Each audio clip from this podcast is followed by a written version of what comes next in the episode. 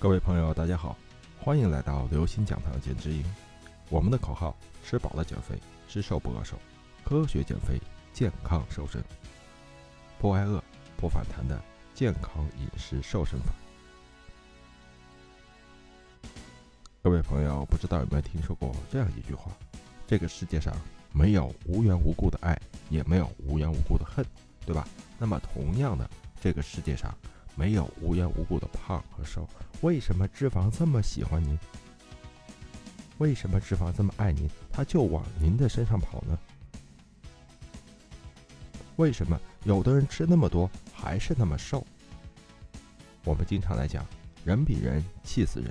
可能我们会看到那种怎么吃都不胖的人，心里会觉得很不平衡，甚至于经常听到有人在说：“我喝凉水也会长胖”等等。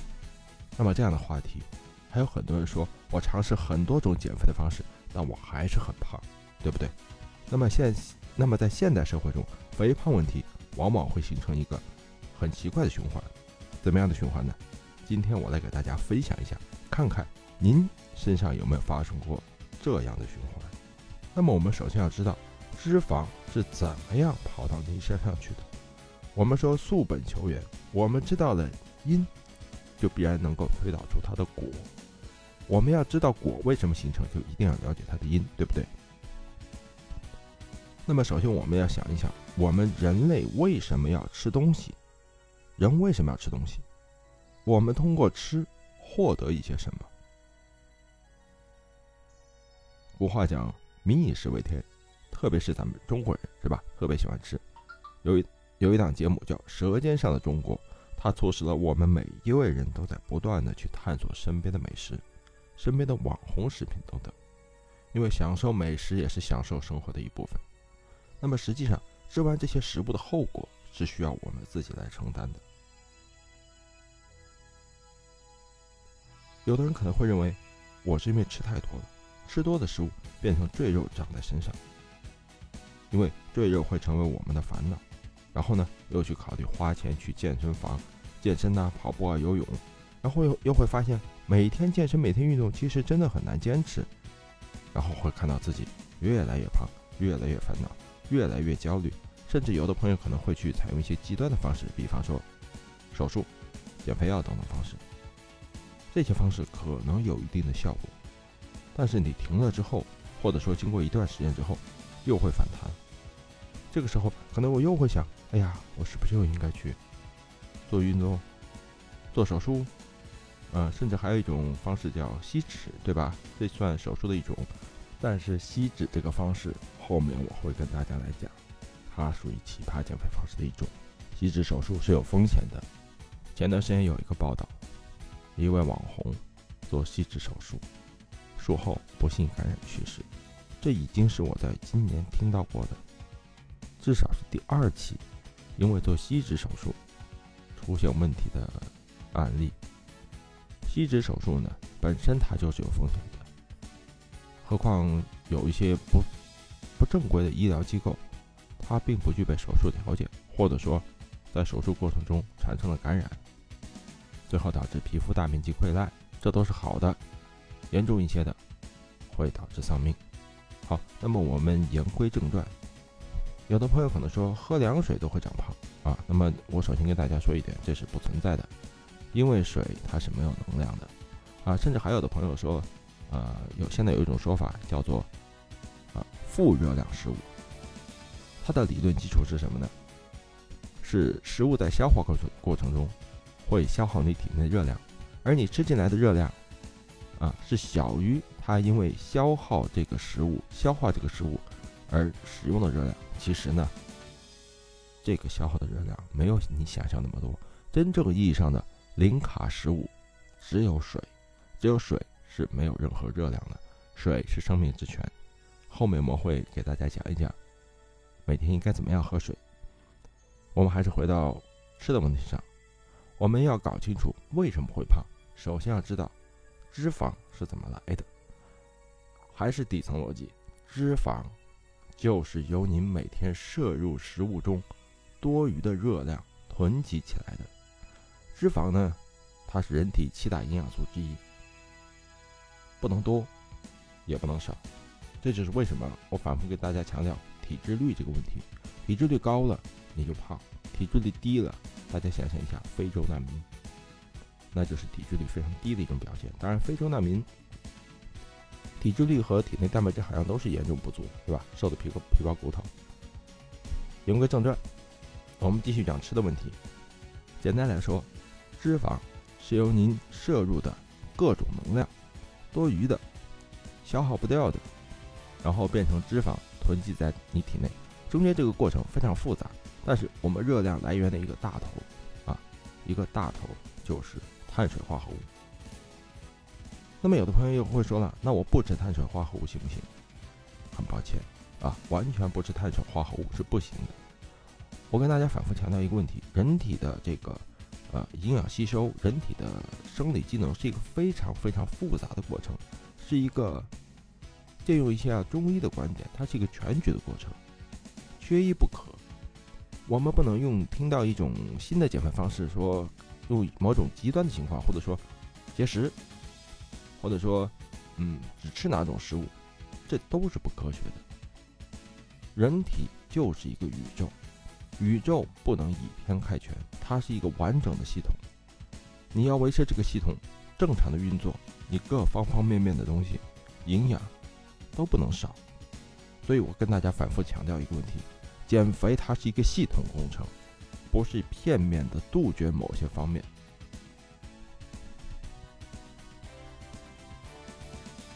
那么，很多朋友可能在尝试多种方法之后，依然在考虑用新的方法减肥，这其实就是一个恶性循环。那么大家，那么大家听到之后，可能最开始想的还是跟美食有关系，也就是说，我们嘴巴里吃进去的东西有很大很大关系。当然，我们前面讲了，说有一些朋友说我喝水也会长肉，刚才也跟大家说了，喝水长肉这个事情是个伪命题，是不存在的，水是不含能量的。但是油是含有大量能量，啊，油脂的能量是比糖分要高，但是油脂单纯的油脂摄入其实不会导致您的肥胖，油糖混合物会导致您剧烈的啊或者说快速的肥胖，所以如果单纯的国外做过一个实验，单纯的吃糖或者单纯的吃油脂类的食物。其实不会导致您快速的变胖，但是油糖混合物不一样，因为它是将两个热量非常高的东西混在一起之后，啊，人体这个吸收过程，它会促进你这个热量的囤积，所以要避免吃油糖混合物。那么什么是油糖混合物呢？油炸的面食，啊，油炸的面食就是典型的油糖混合物，而且在经过炸之后，它的一些结构和性质发生变化，更利于人体吸收热量，所以大家尽量避免吃油炸东西。关于哪些食物该怎么吃，我们后面还会慢慢讲啊，不要着急。咱们这个节目，我也跟大家讲，减肥是一个长期的过程，欲速则不达，不能以牺牲自己未来几十年的健康为代价来进行减肥这个事情。同时，我们说了，减肥的一个底层逻辑是能量守恒，物质不灭，能量守恒是咱们这个世界运行的一个基本规律之一，也是我要跟大家讲的底层逻辑。为什么会胖？摄入大于消耗，就是说你吃进去和代谢掉的，它如果是平衡的话，那么你会不胖不瘦。当然这个不可能做做到那么精细，对吧？呃，第二，如果说如果你吃进去的热量啊小于你消耗掉的热量，那么你的多余的热量就会在体内囤积，就会越来越胖。反之，如果你消耗的热量大于您吃进来的热量，那么您的体内热量就会慢慢的消耗掉。啊，你就会减少你体内囤积的脂肪，就会越来越瘦。另外就是关于喝水也会胖这个话题啊，啊，其实有很多朋友对于喝水这个事情有个误区，很多朋友拿饮料当水喝，这是非常非常错误的。饮料中含有大量的糖分，含有大量糖分，饮料中的糖分是非常高的。我们所说的喝水，只指一样东西。那就是白开水，或者是茶水，啊，如果喝茶水的话，啊，朋友们，如果喝茶水的话，呃，喝淡茶，不要喝浓茶，因为喝浓茶呢，一个是会引起那个里面的咖啡因会引起你的中枢神经的兴奋，啊，可能如果有些失眠的朋友，呃，喝浓茶他会睡不着，更睡不着，对吧？那么喝淡茶，淡茶是有益身心健康的，啊，那么茶水对于降血脂、降血压啊也有一定的作用，这是已经被科学论证过的。总而言之，喝淡茶水啊，尤其是绿茶啊，是比较有利于身心健康的。呃，我还是跟大家强调一下，喝茶可以喝淡茶。很多朋友在见到一种新的理论或者方法时候，往往会将这个对自己有利或者说自己觉得它有利的部分，把它提炼出来，而把它人为的你在操作过程中人为的把它夸大了。有人有有一句话说啊，要适当多吃水果。哎，你只看到了多吃水果，没有看到适当啊。水果糖分也是非常高的，水果不能拿来当饭吃，水果不能代替蔬菜，蔬菜是必须要吃的。这个后面我们。还会还是那个话，我们会慢慢给大家来剖析这些问题。我们现在先讲总的原则问题。好，那么刚才说到了，如果说你的消耗的热量大于你的摄入的热量，你就能够瘦。这就是为什么有很多朋友一直认为，我只要坚持跑步，我只要啊每天拼命的运动，我就能够瘦下来。这又是另外一个极端。我刚才跟大家说了，消耗的热量大于摄入的热量可以瘦，对不对？那有的朋友说我不停的跑步，但是你知道跑步你能消耗多少热量吗？你吃进去东西，你吃进去多少热量，你知道吗？跑步的日消耗热量的估算，我告诉大家一个简单的、简单的估算方法，就是每公斤每慢跑一公里消耗一千大卡的热量。什么意思？假如假如说我体重七十公斤，那么我慢跑一公里，我消耗掉七十大卡，就是七十千卡啊，千卡和大卡是一个意思，消耗七十大卡的热量。但是您知道，如果要消耗一公斤的脂肪，一公斤的脂肪要消耗掉多少热量吗？九千千卡。换句话说，即使您不吃不喝，九千千卡的热量要消耗掉的话，您算算，您跑一。公里好，就算你一百公斤吧，您慢跑一公里消耗一百大卡热量，而一公斤脂肪九千大卡热量，九千除一百，您要跑多少公里才能将这一公斤的脂肪消耗掉？九十公里，九十公里啊，同志们！而且还是在你不吃不喝的情况下啊，喝可以，喝白开水可以。而是在你不吃的情况下，实际上你不可能不吃，人不可能不吃，人七天不吃东西就差不多不行了，对吧？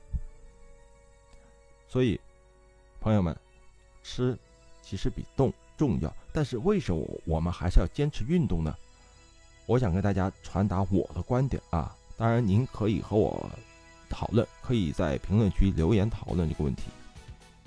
运动不是为了减肥。运动，没错，运动可以增加我们的热量消耗，但是运动不起决定性作用，因为运动消耗的热量远远的小于您多吃一口碳水化合物的热量。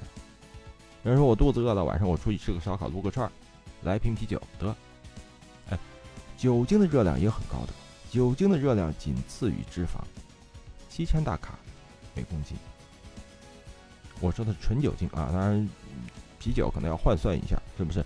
但是热量很高的，所以为什么啤酒肚为什么会形成啤酒肚呢？白酒热量也是一样的，只不过白酒可能喝的没有啤酒多。不过大家反复强调这些东西，你要看量，对吧？呃，有人说西瓜糖分高，其实我跟大家讲，西瓜的糖分还真不高。西瓜的糖分在水果中不算高，但是经不住您吃的多呀。你一口气吃半个瓜，那经不住量大呀。我们说单位是单位，您是吧？吃的多，那总量就上去了。所以，不管是在减肥界还是健身界，都是这样一句话：三分动，七分吃。健身也是这样子的。健身也是靠吃来增加蛋白质的摄入啊，然后有三分才是去靠练的，减肥也是一样的，朋友们。而且这是一种我跟大家讲的都是比较安全的方法，它可能不一定快，快不一定跑得远。短跑运动员跑得快不快，他也只能维持那个速度一百米，撑死了四百米，他不可能在八百米的范围内还保持这样的速度。所以朋友们，走得快不一定走得远，我们要走得稳，走得安全，才是我们减肥的要实现的真正的目的。我再换一个说法，您胖起来不是一天胖起来的，对不对？您胖起来可能是至少半年。三五年都有可能，当然了，呃，女同志怀孕生毛毛这除外。我说的是一般情况。那么您指望能够在一天之内瘦下来吗？显然是不可能的，对不对？就像说罗马不是一日建成的，您这这，您这体内脂肪也不是一天积攒下来的。你指望一天，哎，有办法抽脂可以。说实话，抽脂症可以，但抽脂我真不建议大家去做。我说这话会得罪一些医美机构。那我也得说，抽脂有风险，即使是正规的医疗美容机构也存在风险，更何况现在杂七杂八的机构，可能也还是有不少。所以大家不要去做抽脂。还有一种奇葩的减肥方式，割胃，我听说过，甚至有人还鼓吹割胃减肥，我就不明白了。好好的，你好好的，你把自己拉一刀。把自己零部件割一块走，为的啥？图的啥？毕竟把你的胃割去一块，而且胃这个东西啊，啊，不是这个东西啊，胃这个器官呢，你知道空胃的大小是多少吗？空胃的大小就和您的拳头握紧拳头那大小是一样的，但是它吃进去食物之后，它可以撑大七八倍。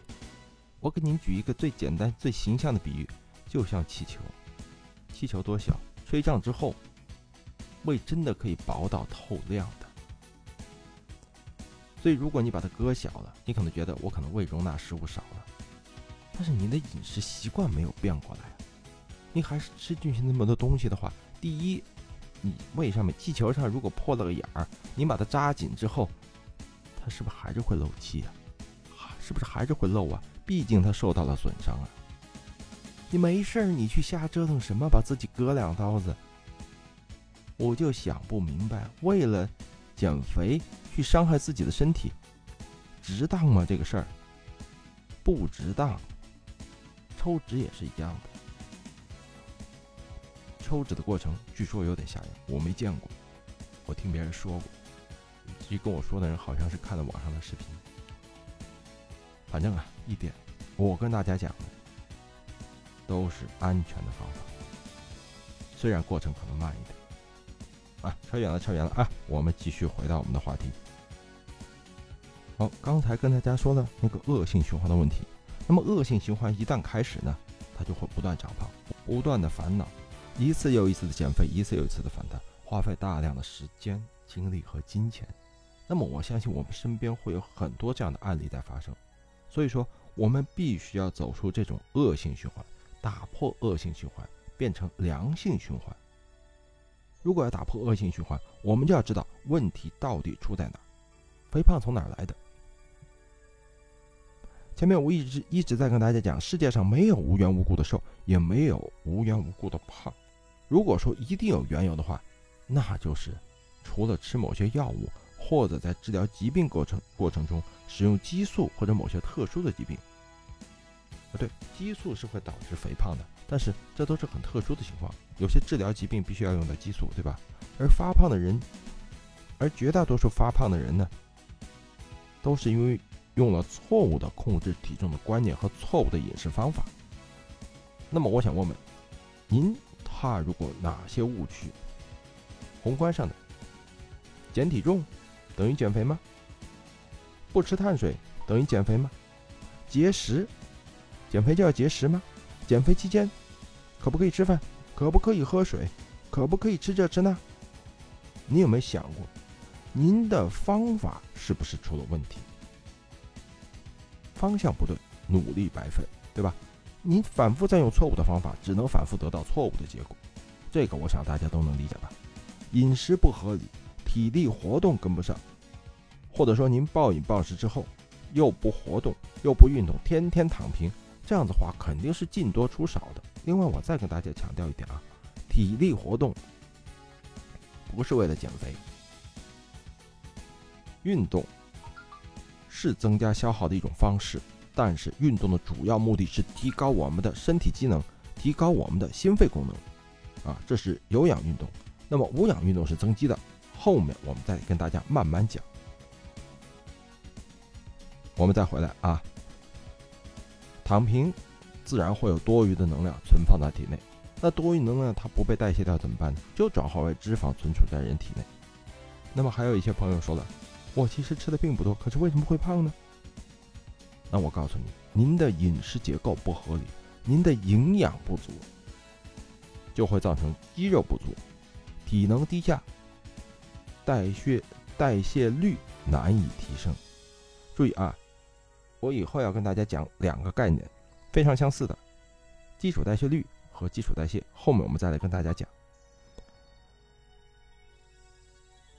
有的人可能会说，我胖是营养过剩，错。您胖。是单纯的热量摄入过多，我说的是九成的单纯性肥胖啊，那种什么看病治病用药的情况除外啊，那种情况除外。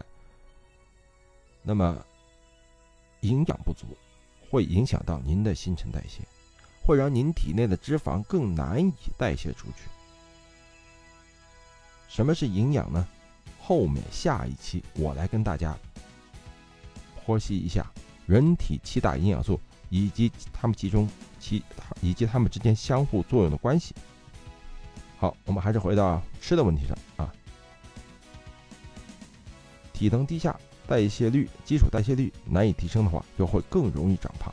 所以说，你吃的多和你吃的少都会肥胖。那么，我现在给大家举个例子：我们吃进去的热量就像存款，你吃的越多，就存的越多。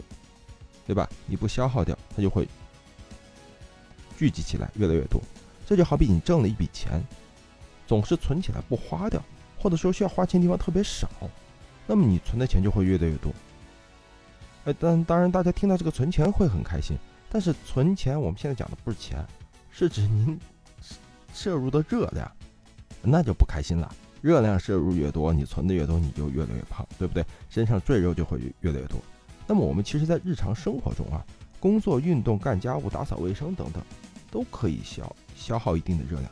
所以说，我们要多活动。我还不跟您谈运动啊，运动和活动是两回事儿，有关联，但是区别很大啊。所以多活动，生命在于运动，生命在于活动，生命在于晃动。没事儿多出去走走，尤其现代人出门坐车、出门打的，上下楼梯都有电梯。